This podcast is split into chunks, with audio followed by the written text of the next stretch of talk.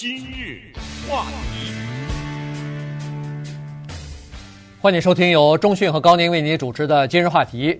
在过去这几十年里边呢，其实我们已经知道，一个孩子他出生的这个经济状况啊，其实越来越决定他们成年以后的去向，也就是说，他们成年以后的经济状态。呃，这个呢，最近的一项数据啊。更加证实了这一点。这个数据呢是一个大数据的分析啊，以前没有这样的大的数据呢，只能比如说几百人、几千人，了不起就是上万人来做一个综合的这样的一个问卷的调查或者这种呃观察。但是现在呢，有了手机，有了各种各样的社群媒体之后呢，这个数据就多了哈，它可以交叉的来印证一些呃观点。那么这方面的东西呢，就越来越精确了。而且也越来越有说服力了。今天我们来讲的一件事情呢，就是一个新的研究啊。这个研究呢，发现说，对于一些贫困的儿童来说，也就是说家里边的经济状况和这个社会地位都不高的这样的一些家庭出生的孩子呢，在生活当中啊，尤其在他们的高中以前，他们如果要是有越来有有比较多的跨阶层的。朋友的话，那这个对他们以后的发展和以后挣钱的能力有明显的帮助。嗯，顺便也再告诉大家，今天我们的节目是事先录影的啊，所以 YouTube 的现场的观众呢，你们可以互相之间讨论，但是呃，给我们留言我们就看不到了。在这里提醒大家一下，那么这个话题特别的有意思，因为说实话，这个是我们很多的人都有的一个。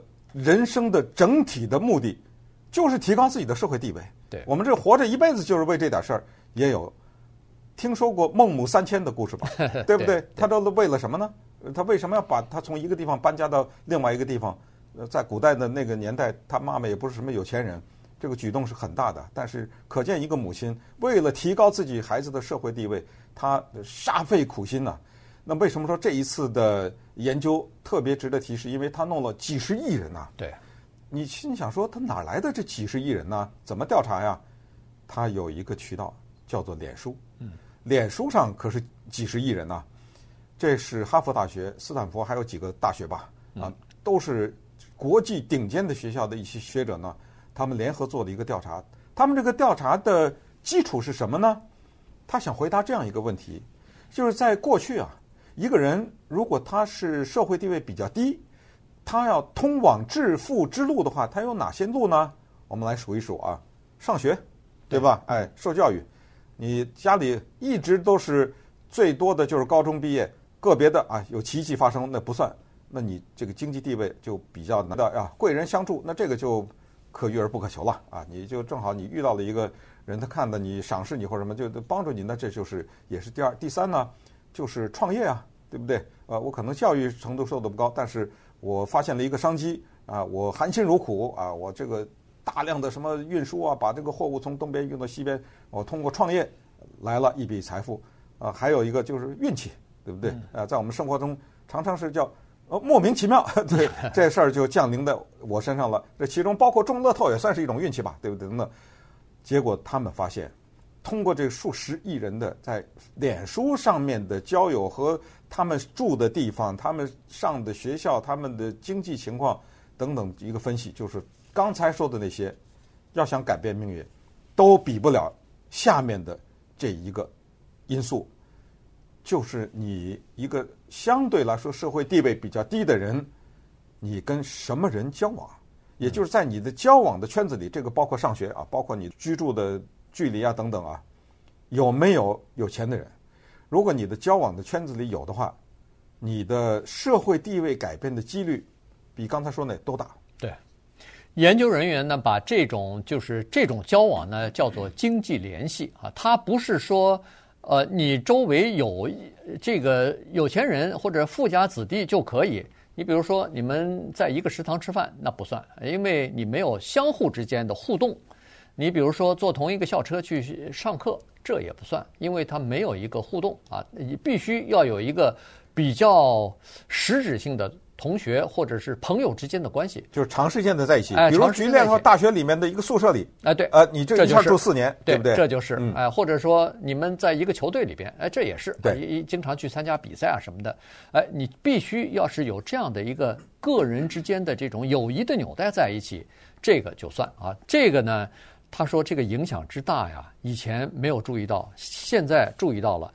他说，研究人员现在发现说，这样的经济联系啊，它比什么东西更重要呢？对一个人的影响更大呢？在未来，比你是你那个学校的品质好坏，比这个影响要大，比家庭结构影响大，比工作机会影响大，甚至比你你那个社区里边的这个呃多元化的种族之间的构成都要影响大。对因为你认识的那些有钱人的子女啊，你跟他们交了朋友以后呢，你等于是多开了一扇门，你等于是多了一些机会，不光是上学，连工作的机会都会多一点儿。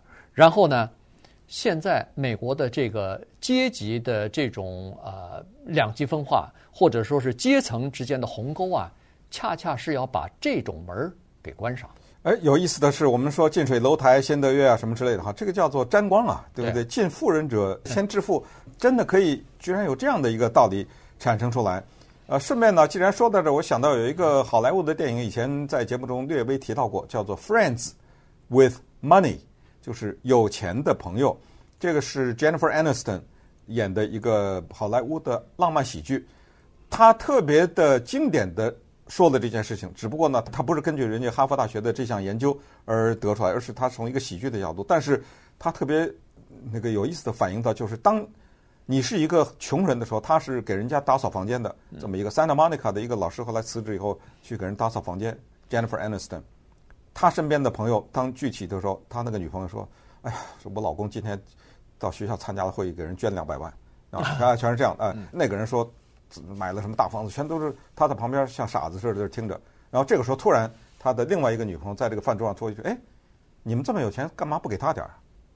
你看看这是吧？嗯，你这句话，你一会儿这儿捐两百万，那儿捐五百万，你就不能给他点儿吗？咱们都是这么多年的朋友啊，好朋友，你呃接不下去。嗯，大家不知道该怎么接这句话。当然，这个电影说实话有一个意想不到的结局，所以呃，给大家也推荐一下啊，叫做《Friends with Money》啊，有钱的朋友。那么稍等会儿呢，咱们就来看一看这个研究啊，它特别的有一些地方呢说明问题，就是你比如说一个学校很大，嗯，呃，几千人、好几千人。什么人有收入的人都有，怎么样？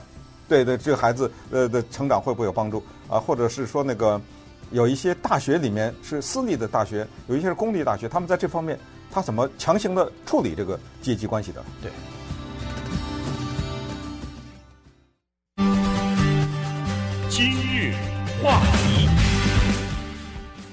欢迎您继续收听由中讯和高宁为您主持的今日话题。这段时间跟大家讲的呢是，呃，低收入家庭啊，贫困的家庭的孩子，如果他们呃这个可以有些朋友是属于呃跨阶层的啊，就是说人家是呃有钱人家的孩子，那么他们交往呢会对这个就是穷家子弟啊有比较大的帮助，在收入上至少是可以。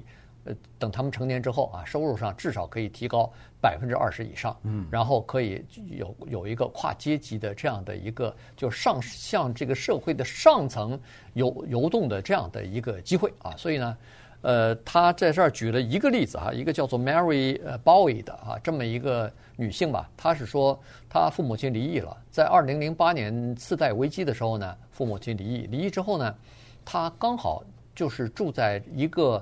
地方呢是有一些呃这个有钱人的，他是属于无没有什么钱的人，但是没那个富裕的地区里头也有公寓啊，所以呢他就住在这个地方呢，他就有一些同学啊，这个时候还是高中呢，他他在念高中呢，就有一些同学是属于有钱人家的这个孩子，呃，有的父母亲都是什么律师啊、医生啊啊这些。你知道呃，你知道他家多离谱吗？在他们家 SAT 这三个字。没听说过，从来没出现过。对，任何的对话就是没有，他都一开始他都好长时间不知道 SAT 是干什么的。对对，所以呢，他就跟这些同学有了交往以后，变成朋友以后，他到人家家里边去，才发现，哎呦，我们家的生活跟人家家的生活是完全恨不得是两个世界啊。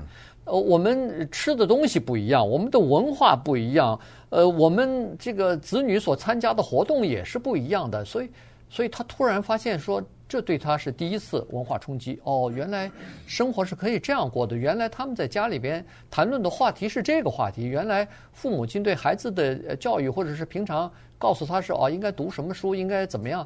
他说在我们家里头没有，在我们家里头，父母亲当然也说你要努力啊。你要这个出人头地啊！我们不能老是这么贫穷，但除此之外没有任何的具体的举动，所以他就决定要向这些富人家的孩子看齐。人富人家的孩子要去补习 SAT，呃，课外班或者是什么，呃，要考好这个。哎，他说那我也要向他们学习，我也要补。然后富人家的子弟说是，哦，这个要申请大学的时候，你写的这个就是自己的这种简历什么的。呃，需要字斟句酌啊，要非常写得非常好。那他说，能不能请你们也帮我看看我的？呃，因为他他自己的父母亲没有这个，就没有受过高等的教育嘛，所以没办法。所以从点点滴滴啊，他就看向这个有钱人家的孩子看齐，因为他们也是朋友，人家也愿意帮助他。于是他终于在他们家里头，他是第一个考上研究生的，而且上到法学院，嗯，最后当了律师了。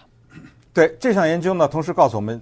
一个学校越大越不好，呃，就是说你不要觉得这个学校各阶层的都有啊，这么大，为什么越大越不好呢？就减大大的减少了不同阶级的人之间的来往，这个就是我们说的叫物以类聚，人以群分的现象。是，就是一个学校弄了八千人，比如说，那么你就会发现，我们这个俗话说这个扎堆儿的人呢，嗯，比如说有钱的人，他们有钱人的孩子。他们一些共同语言多呀，哎呀，这个意大利去都烦了，不想去了。你是去哪儿啊？我这次我准备去斐济。你说你在旁边，你插得上话吗？嗯，对不对？你一个穷人，你在旁边，人家也不愿意跟你牵着你啊，在这儿什么什么讲什么话还得考虑到你。所以大的学校不是好事。如果你想提高经济地位的话，是找那种经济程度比较混杂的，相对来说比较小的一个学校。同时，他也举了耶鲁大学为例。他说耶鲁大学呢知道这个问题。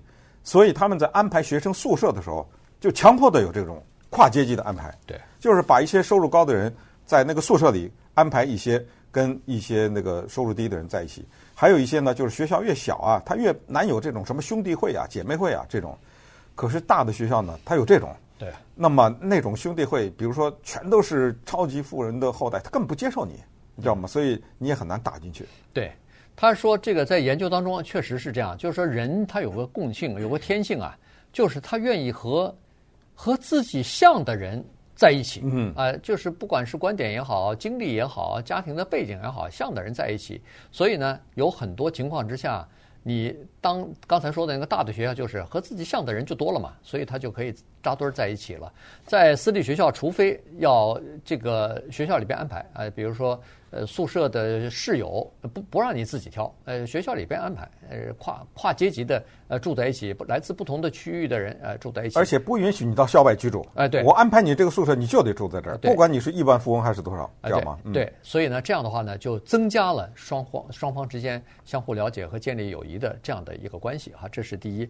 然后他就有各种各样的这个呃，就是这种呃研究啊，而且观察。他就发现说，大的这种公立学校呢，在这方面做的就比较差。所谓的比较差，就是说，呃，大的公立学校里边呢，他可以扎堆儿的人比较多，在大的学校里头，他就可以找到和自己相似的人。那么这样一来的话，呃，穷人跟穷人，富人跟富人的子弟呢，就会待在一起。哈，这个是一个问题。另外呢，也就是说，呃呃，学校里边另外可以创造一些东西呢，就是兴趣小组。课外的这种班啊，这个俱乐部，俱乐部，哎，就是俱乐部也好，体育的这种球队也好，这个呢是呃跨阶级友谊发展比较好的一个场所。呃，除此之外，到了大学以后，你就很难再有这种跨阶级的这个朋友可以交上。不过最后说一句呢，就是他们这个研究发现，族裔啊是这样的哈，如果不不谈教育，只是谈居住的话，如果一些族裔的某一些人呢，他某一个阶层呢，他们扎堆的话呢，他们的命运比较难改变。举黑人为例啊，假如说某一个区是一个比较收入比较低的一区，然后所有的黑人，比如说不是所有的黑人，就是有相当多的黑人选择在这儿，而这个区里没有其他什么阶级的人的话，那么这个区里的人想改变他们的命运呢，他们的几率就比那种混杂的那个要小很多了。